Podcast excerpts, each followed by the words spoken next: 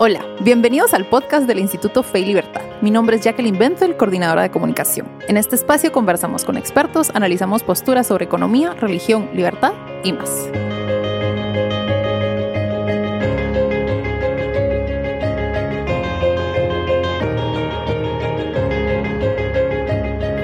bienvenidos nuevamente al podcast del Instituto Fe y Libertad. Este es el podcast, el episodio número 52 y es una continuación de nuestro diálogo con el profesor León Gómez Rivas, que se encuentra en España. Eh, León Gómez es doctor en Historia Moderna y en Economía por la Universidad Complutense de Madrid. Trabaja como catedrático en la Universidad Europea, impartiendo las asignaturas de Ética, Historia y Pensamiento Económico. Sus temas de investigación tratan sobre el pensamiento político y económico de la Segunda Escolástica Española, como analizó en su tesis sobre la Escuela de Salamanca Hugo Grocio y los orígenes del liberalismo económico en Gran Bretaña. Es miembro de la Mont Pelerin Society, del Centro Diego de Covarrubias y de varias asociaciones académicas de historia o economía. Invitado por los coloquios Liberty Fund, ha viajado en varias ocasiones a los Estados Unidos y a la Universidad Francisco Marroquín de Guatemala, Evaluador externo de revistas como Procesos de Mercado, Hispania, Empresa y Humanismo, Revista de Historia Económica o Estudios de Economía Aplicada. Recientemente ha terminado el bachillerato y la licenciatura en Teología por la Universidad Eclesiástica San Damaso, donde está preparando una tesis doctoral sobre moral y pensamiento político del cardenal Roberto Belarmino. El tema para este podcast es, podríamos ponerlo de la siguiente forma, ética y economía. ¿Es el capitalismo intrínsecamente malvado? Y ya que León está trabajando sobre eh, moral y pensamiento político en el cardenal Roberto Belarmino, tal vez podríamos empezar por ahí. ¿Cómo se hace en la iglesia? Eh, yo quisiera hablar en general del cristianismo, ¿verdad? En su relación con el mundo moderno. ¿Cómo hacer para que los valores cristianos impregnen la ciencia, la filosofía, la política y el capitalismo y las relaciones comerciales, el mundo de la empresa. Entonces, en la modernidad, no, la modernidad, diríamos, eh, agnóstica y atea no tiene problema, es decir, rienda suelta, ¿verdad? Aquí todo vale. Pero en el mundo cristiano, un cristiano tiene eh, constreñimientos morales, sabe que lo primero es eh, precisamente la, pues, Dios y el prójimo, y tiene primacía la ética, ¿no? Entonces, ¿cómo relacionamos ética y economía? ¿Es realmente, puede decirse que la economía, como quisieran algunos, es como la ciencia moderna libre de valores o realmente la, la ética tiene primacía? ¿Qué piensas sobre, sobre esto? ¿Qué nos puedes decir?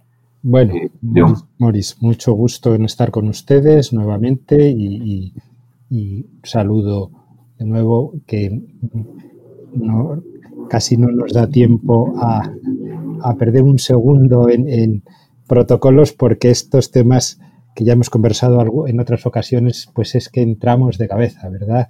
Y, nos, sugieren muchísimas cuestiones, pues porque, porque sí, están en, el ámbito académico, en la opinión pública, está también, pues es un debate dentro de las iglesias y, y a veces pues hay unas opiniones pues que aparentemente contrarias sobre, sobre ese, esto que dices, ¿no? ese entendimiento entre ética y economía.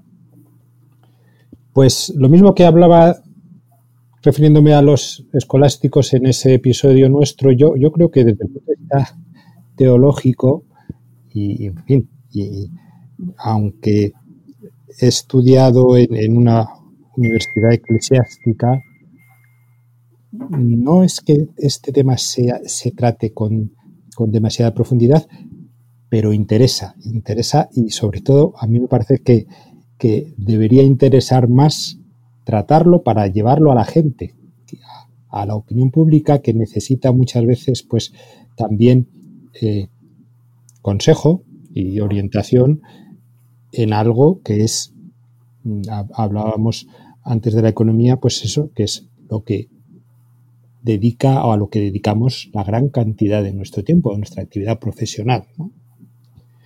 En fin, dices ética y economía libre de valores. Eh, pues yo para, provocar siempre eh, me gusta decir que, Adam Smith no, no, creería en una economía sin valores y cualquier liberal pues eh, considera que no existe una economía, cualquier liberal en el entorno en el que yo estoy hablando. ¿no? Si hablas de economía sin valores, no estás hablando de economía. Lo mismo que decía de Adam Smith. Adam Smith era profesor de filosofía moral y entendía la economía dentro de todo ese entorno de la filosofía moral. Esa economía sin valores es algo que nos, que nos acusan los enemigos de la libertad, que es una, palabra que le gusta mucho emplear a Carlos Rodríguez Brown, nos, nos lo echan en cara para criticar la libertad. Pero es que la libertad económica es lo que ha dado progreso, bienestar, fíjate, ¿no? capacidad de crecimiento personal, capacidad de enriquecimiento individual del hombre, de la mujer. Todo eso son valores buenos. Pues hay que defenderlos. Sí, sí. Ahora, algunos tienen la convicción, la, errada creencia, eh, tomando eh, como base la cita de, que, aparece un par de veces en Adam Smith, ¿no? de que de la mano invisible, nada más, una sintiendo en materia de los sentimientos morales y otra enriquece las naciones, pero de que si uno sigue su interés propio, con eso basta, o sea, basta con dejar obrar a las leyes de la naturaleza eh, y las leyes del mercado y el laissez-faire, el laissez-faire, el laissez-passer, le monde es decir, no hay que intervenir, digamos, ¿cómo, cómo, conciliar? Porque ciertamente la, la, ciencia moderna te dice, eh, pretende ser neutral, ¿verdad? O al menos separa, no es que esté libre, pero sí te dice, si es algo, si es, ya está usted emitiendo juicios de valor, ya no está haciendo ciencia, ya eso es ética, ¿verdad? ¿Eh? Entonces, pero da la impresión a veces de que Adam Smith como que, o, o, al menos algunos creen que a partir de, de él la economía se separa de la ética y dice, bueno, si usted quiere hacer ética, pues ya, ya es otra cosa, pero no lo mezcle. Yo ahí repito esa idea de que una economía sin ética no es economía. Y creo que Adam Smith pensaría lo mismo. Yo en, mis clases eh, utilizo unas grabaciones de, de, la Universidad Francisco Marroquín, que es un conversatorio con, Mm, Leónidas Montes, Carlos Rodríguez Brown y Gabriel Calzada, en, el que mm, debaten y, yo creo que aclaran muy bien esa supuesta contradicción entre el Adam Smith de la riqueza de las naciones y de la teoría de los sentimientos morales. Porque explican qué es eso del interés propio. El interés propio no es egoísmo, es velar por lo que es tuyo, por lo propio. Y lo propio en, la moral de la Iglesia católica habla de amar al prójimo, al, prójimo como a uno mismo. No es malo amarse a uno mismo, hay que cuidarse. Ese límite es el que yo creo que, eh, bien entendido, permite todo el desarrollo de libertad y de actividad económica sin que entre en contradicción con unas normas y unos principios de justicia y de honestidad que claro que son exigentes, exigibles. Sí, eh, y yo tengo a veces un alumno me decía en una ocasión, ¿no cree usted que la ética eh, limita la ciencia, le pone trabas, eh, que es un estorbo? A veces tienen esa visión, ¿no? De que la ética es la visión puramente negativa. ¿Cómo hacer para que se vea que la ética, y en este caso también la fe, los valores cristianos, digamos, eh, eh, más bien impulsan, pues tiene que ver con la misión de nuestros institutos, ¿no? Fe y libertad, o sea, cómo hacer ver que la fe realmente potencia, o sea, no es de ninguna manera eh, limitante, cortapisa, es decir, estorbo. El emérito Papa Benedicto XVI habló cosas muy bien sobre estas aparentes contradicciones, en la fe y la libertad, la fe y la razón. Él, este, él habló muchísimo sobre esto, como, como no son dos enemigos, sino que se, que se complementan eh, tanto para los que crean como para los que no crean, pero que sean respetuosos con los que creen, ¿no? Y entonces eso a mí me parece que ahí hay todo un magisterio interesantísimo. hay un libro que se llama Liberar la libertad, mm, que pone aquí fe y política en el tercer milenio. Y son, son, en fin, artículos varios de, de, Ratzinger y de Benedicto XVI. Y yo creo que él explica esto que también me decías al principio. ¿Cuál es el papel del Estado? ¿Cuál es el papel de la política? ¿Y cuál es el papel de la religión?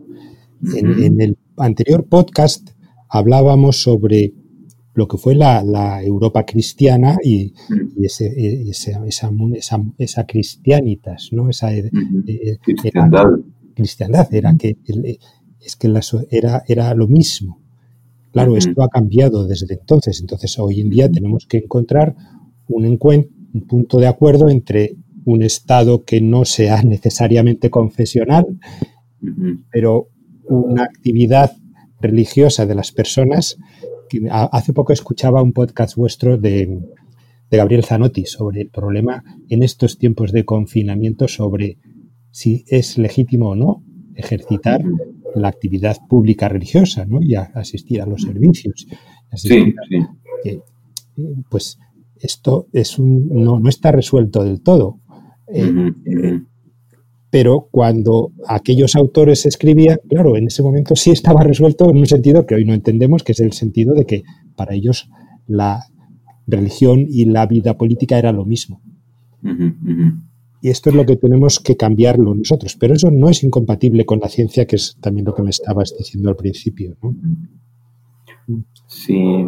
Em, algunos piensan que la, el proyecto moderno se sostiene por sí mismo sin necesidad de la fe religiosa y que por eso va disminuyendo, eh, sobre todo en Europa, ¿no? la, la, la asistencia al iglesia, en fin, la gente ya se declara pues agnóstica o atea en gran parte, ¿no? Eh, ¿Será cierto que, por otra parte, hay quienes, sobre todo en el Acton Institute, también amigos nuestros, eh, sostienen que sin el fundamento cristiano, eh, sobre todo la cultura occidental, la civilización occidental se, se viene abajo, ¿no? Pero, ¿qué decir? Ahí, yo tengo amigos que dicen, bueno, mire, realmente la parte, la carga de la prueba ahora está al lado del cristianismo, como quien dice, nosotros ya desarrollamos con la ciencia, la técnica, el capitalismo y lo demás, podemos prescindir de la religión perfectamente. ¿Cómo demuestran ustedes que realmente son necesarios, por decir así? ¿Cómo, cómo, cómo contestar a esa... Claro, ahí, pero ahí nos, nos, nos llevan a una trampa que es, eh, es ir a no a, decir o a discutir si es la economía y la ética son compatibles. Yo pienso que ahí ya es un debate más, ¿cómo decirlo?, más, más radical, que es un problema sobre la propia religión y sobre si existe Dios. Entonces, claro, no, no eh, como que sí, está muy bien dicho lo que señalas, es decir, te ponen a ti la carga de la prueba. Pues, pero claro, yo, mi primera sensación al escucharlo es decir, bueno, ¿y por qué no usted no admite que yo crea en Dios y que por lo tanto también pueda generar toda una sociedad a partir de mis propias creencias? Desde luego la historia, pues claro, nos demuestra que no se puede entender también lo que has explicado, no se puede entender el mundo occidental sin la aportación cristiana. en, el centro Diego de Covarrubias, perdón, eh, hablan de Vicente Boceta, que es el fundador, habla de esas tres cosas que yo creo que también os he escuchado a vosotros, ¿no? La, perdón, la filosofía griega, toda la tradición judio-cristiana religiosa y luego el derecho romano, ¿no? claro. Entonces, de repente, alguien que diga, no, pero yo de todo eso no creo y ahora me tienes tú que demostrar que, que, que yo tengo razón. Entonces yo digo, bueno, pues no, porque la historia, tú has llegado hasta donde has llegado con esta historia. Si dentro de 20 siglos se construye una civilización sin ningún tipo de religión, entonces yo sí podré discutir, vale, pues mira, tu civilización no religiosa es o no es compatible con la fe, pero es que ahora mismo me parece una trampa fenomenal esto que, nos están diciendo, hacer, creer que, las catedrales, que las hasta los nombres, ¿verdad? Todo, o sea, vivimos en, una civilización enormemente y sociológicamente con esa, con esa tradición, ¿no? ¿No?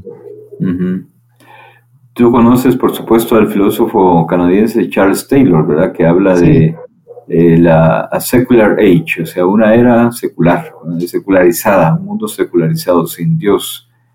Eh, y hay quienes piensan que el capitalismo ha contribuido o es signo precisamente de esa secularización. O sea, es cierto que el capitalismo es secularidad o secularización y por lo tanto eh, eh, desechar a Dios y la fe van de la mano o, no, o se necesitan realmente los principios de fe y cristianos para un capitalismo también fuerte y como debe ser.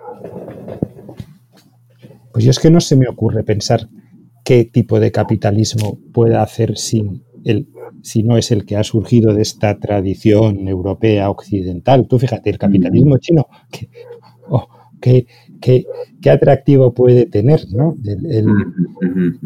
o sea, nuestra civilización, al margen de que uno crea o no crea, pues lo que ha construido es una, es una sociedad solidaria en la que pues esos valores de la ayuda y de, y de pues, no sé, y, o algunos es como no necesariamente hablamos de cristianismo de varias iglesias no por ejemplo hay algunos muy propios de las iglesias reformadas esa ese, esa modestia del primer calvinismo ese aprovechar el tiempo. Todos son virtudes perfectamente recuperables o decir o, defendibles ¿Qué es el capitalismo que critican? Un capitalismo que nosotros no podemos defender, un capitalismo de corrupción, un capitalismo de influencias, pero es que eso yo eso no lo reconozco como el capitalismo de mi tradición occidental. ¿Y qué dirías del capitalismo de Milton Friedman que dice que su famosa tesis de que la única función, por decir algo, del, del CEO, del directivo principal es generar ganancias para los accionistas? Sí, eh, eso es un debate además ahora con toda esta preocupación que hay por cuestiones sobre responsabilidad social, las empresas, etcétera, se utiliza mucho para criticarlo. A ver, mm, yo pienso que cuando Friedman escribía eso no, no vivíamos con estas preocupaciones de que son adecuadas y correctas de lo sostenible, de, mm, de los grupos de interés, de los stakeholders. Ajá. Pero es que yo le diría, un, empresario, un director, no un CEO, que solo se preocupa por dar beneficios a sus accionistas, si no atiende la preocupación medioambiental, si no trata bien a sus empleados, si no trata bien, perdón, a otros competidores, no ganará dinero. Y por lo tanto, no dará dinero a sus accionistas y por lo tanto, sí lo hará mal. Entonces. ¿qué es lo que entiendo yo de esa, de esa como definición tan poco simple? Pues que, es decir, hombre, lo que tú no puedes hacer es convertir las empresas en obras de beneficencia. tienes que guardar un equilibrio. Sí. Y, si además, pues esos beneficios los reinviertes en, en, la sociedad, eso te dará a ti al final todavía más beneficios. Yo lo veo así. Sí. ¿Y tú crees realmente que la ética más como afín al capitalismo sea la utilitarista o hay lugar para una ética, por decir así, deontológica o otro tipo de ética? ¿O siempre es la, aunque sea un utilitarismo de reglas, que las reglas son las que mejor resultado dan a la larga? pero siempre hay eh, un, cálculo económico, es decir, costo de oportunidad y todo eso, es decir, un homo económicos que siempre piensa en términos de ganancia. Sí. ¿eh? Claro, ahí entonces eh, podríamos entrar en, la crítica que hace la escuela austriaca al modelo neoclásico de economía, de ese modelo mm, eso de una economía mecanizada, de el, robot, ¿no? Pero es que ese Homo economicus no genera una, al final no genera una riqueza ni genera un bienestar social. Y fíjate que yo, yo compararía esa, esa, esa idea del Homo economicus con la planificación marxista, que era los precios los digo yo, los, las cantidades las digo yo, las, los modelos de intercambio los digo yo. Esa no es la economía de la que yo me siento, mm, podríamos decir, mm, defensor o partidario de una sociedad libre en la que hay que dejar que los individuos actúen, en, la que mm, además eh, no solamente es la ganancia inmediata, sino que tú sabes que, pues estas cosas que acabábamos de decir, que una preocupación social a la larga también es un beneficio para ti. Claro, claro. Yo lo que escribí una, una ocasión comentando el pensamiento de Friedman y en mi opinión la, el tema se resuelve si se habla de esferas de responsabilidad, ¿no? Que si es una empresa pequeña no se le puede exigir que ponga escuelas en, lugares apartados del país. Primero tiene que pensar en su familia, luego en sus empleados, luego ampliando los círculos y a medida en que tenga más ganancia y pueda llegar a, en el futuro a poner escuelas en poblaciones alejadas del país, pues muy bien, ¿verdad? Pero es que no se puede pedir, todo depende, es una cuestión de prudencia, ¿no? Es una muy buena forma de salir de esa aporía o de esa especie de contradicción, ¿no? Eso. Y, luego, sobre todo, mm, yo defiendo a los empresarios sobre los políticos, porque esto les gusta mucho decirlo a los políticos que, sin embargo, luego lo que hacen es gastar recursos que cobran con sus impuestos y no los generan ellos, ¿no? Claro, claro, claro. Y, les gusta ocupar el poder y les gusta decidir lo que tenemos que hacer los demás. Y en este sentido también los escolásticos fueron muy críticos con los abusos del poder, como sabes, y, ponían muchos límites al príncipe. Fíjate, además, con esta contradicción que a veces se habla de ellos como defensores del absolutismo político. Pero es que eso yo lo he visto escrito. Y es que a Juan Mariano lo metieron en la cárcel por criticar al rey. Claro, claro. Nos quieren rehacer la historia y eso pues es una... Eso está mal. hay, que, hay que protestar. Mira, y no quiero, ya se nos está acabando el tiempo, pero eh, no quiero terminar sin hacerte al menos una pregunta sobre Belarmino. ¿Por qué te interesa el cardenal Belarmino y qué esperas obtener? ¿Cuál es tu hipótesis, tu tesis al respecto? Pues mira, mi, trabajo es un librito que escribió y que es muy poco conocido que se llama Oficio del Príncipe Cristiano. Oficio es una palabra que usamos en castellano, en español, que a veces se como profesión, pero justo lo que tú has dicho, la, traducción correcta son los deberes. Los deberes, que, es una vieja obra de Cicerón, de oficio, sobre los deberes, es las, las cosas que tenemos que hacer, que muchas veces nos pensamos que solo todos son derechos, pero también tenemos deberes, ¿no? Pues bueno, pues hay toda una tradición de escritura que se llama de manuales del príncipe, que es dar consejos al príncipe cristiano cuáles son sus deberes para cuando tenga que ejercitar el poder.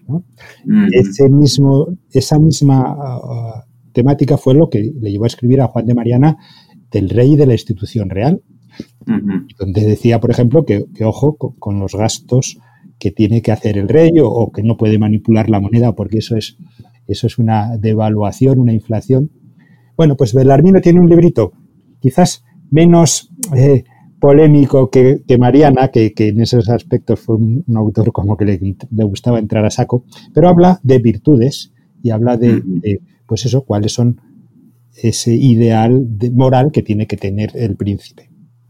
Y además, perdona, Belarmino interviene también junto con Suárez en esa polémica contra el rey Jacobo de Inglaterra que quiso obligar a que los súbditos le jurasen fidelidad como cabeza de la iglesia con la que protestaron primero Belarmino y luego Suárez. Y escribió un libro fascinante que es el de la Defensio Fidei, ¿no? es, decir, la esfera política tiene sus ámbitos, por eso digo que hay que protestar contra el abuso de poder de los políticos que les encanta manipular, pues hasta Jacobo quería que todos le reconociesen, le jurasen como rey como, cabeza de la Iglesia.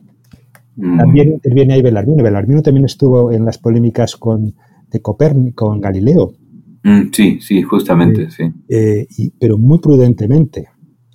y entró en todo un tema de doctrina cristiana, digamos, más, puedo decir, dogmática sobre la salvación y sobre la, sobre la, la gracia y la fe. Entonces es un personaje muy interesante y tiene, es santo y doctor de la iglesia. Ok, sí, ajá, muy bien. Cosa que no son Juan de Mariana ni Francisco sí, Juárez. Sí, bueno. bueno. pues eh, León, muchísimas gracias bueno, por a vosotros. esta conversación tan agradable. Y solo me queda eh, despedirme de todos ustedes y sin antes, no sin antes invitarlos a que visiten la página del instituto, eh, la serie de podcast, que todos están relacionados con estos temas de fe y libertad. Eh, luego también tenemos la revista, ¿verdad? Académica, Fe y Libertad, eh, publicaciones y el blog de, de, la página principal, ahí lo encuentran el blog en, en la página feylibertad.org y que nos sigan escuchando. Gracias a ustedes por su atención y hasta la próxima entonces.